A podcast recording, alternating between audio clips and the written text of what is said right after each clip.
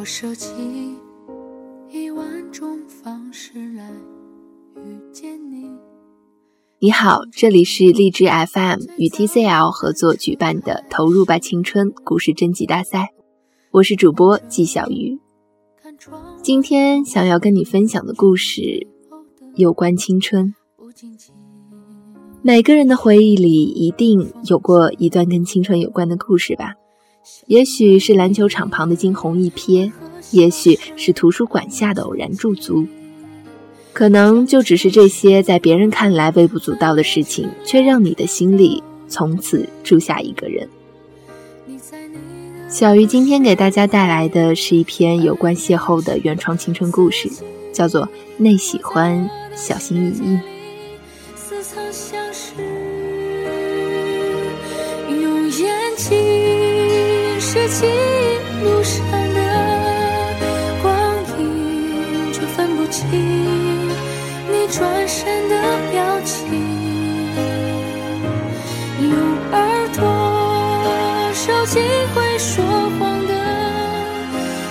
心，却听不清那一句对不起。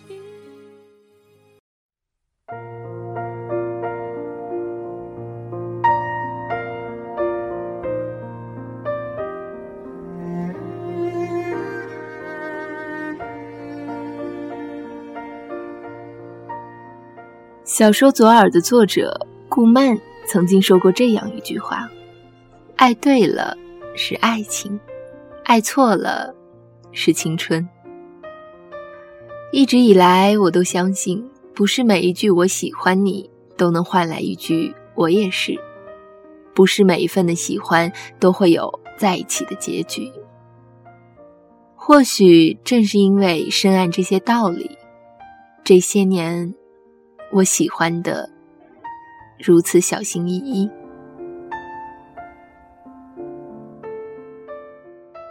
有人说，班级里好学生与坏学生的距离，就是教室第一排课桌和最后一排课桌的距离。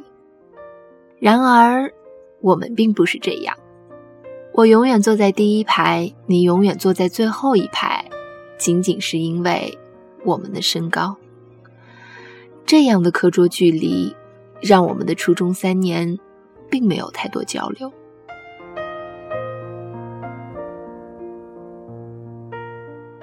一切要从我们一起升入同一所高中说起。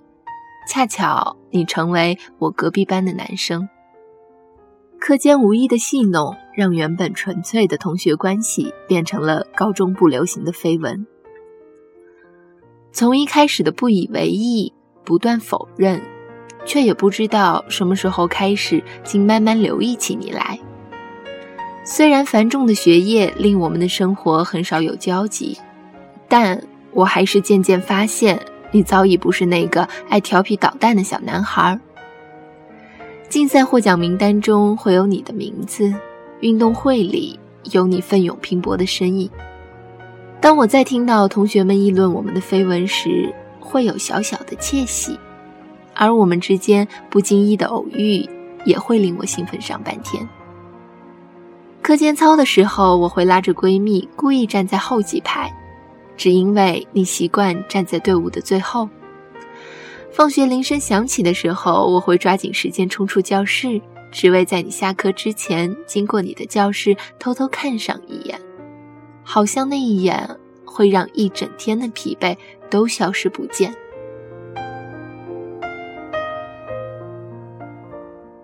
这一年，我们一起毕业，又恰巧在一个城市。与大学室友聊起青春那些事的时候，我还是想起了你。原来不知不觉，我已有那么多关于你的回忆。在少不更事的年纪。我们更多的是竞争对手，不管是期中考、期末考，考试结束你会来到我的座位，问我感觉考得怎么样。考分出来，你会迫不及待想要看到我和你谁是班级的第一名。我们经常拼个你死我活，经常红脸吵架，却也会因为看了同一部电视剧可以聊上一个多小时，有难得的和谐。我还记得，当我被班主任骂的时候，你帮我解了围。我以为这份喜欢会随着时间越来越淡，只是我没想到，它已经成为我内心的一部分。一旦提起这样的感觉，只会越来越浓烈。思念熬不住的时候，也好不容易试过鼓足勇气，大胆向你承认。然而你发来的一连串问号，彻底让我打了退堂鼓。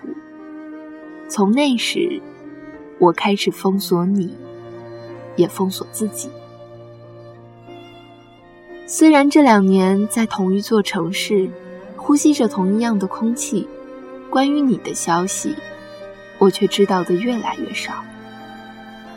就算我还是会习惯于关注你发的每一条朋友圈、每一个动态，却从不评论，也不敢轻易点赞。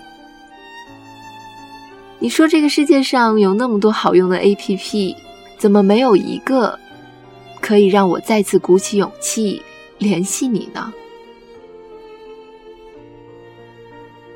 偶尔还是会听到朋友说起你，我会假装不在意，其实很认真的听，生怕错过些什么。我也会在假期回家的路上幻想和你同乘一辆大巴，你就在我的邻座。我们一起回忆过去，畅想未来，可惜一次都没有。我是多么希望我的现在是由你参与的呀！我不知道喜欢一个人需要多久，忘记一个人需要多久。据说摩羯座是要用十年的时间去痊愈感情的伤。那么，从十七岁到二十七岁的时间。够了吗？或许和玫瑰、烛光这样的爱情相比，我这样的爱情故事是那么的微不足道。或许我就是歌词中没有故事的女同学吧。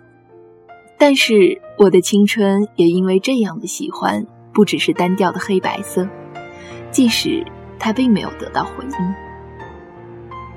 如果一份感情从告白开始，在一起一段时间后，发现彼此都不是对方理想中的感觉，这份感情会变质，成为青春里无法愈合的伤口。如果还有另一份感情是没有告白，两个人像两条平行线，那么多年后想起，嘴角还是会不自觉上扬。不经意的点滴会成为青春里最美好的遗憾，我是宁愿选择后者的。选择小心翼翼呵护这份喜欢，和我心里单纯的男孩。那喜欢你不必知道，我知道就好。那喜欢别人不必知道，我知道就好。因为在喜欢的路上，我一直都小心翼翼。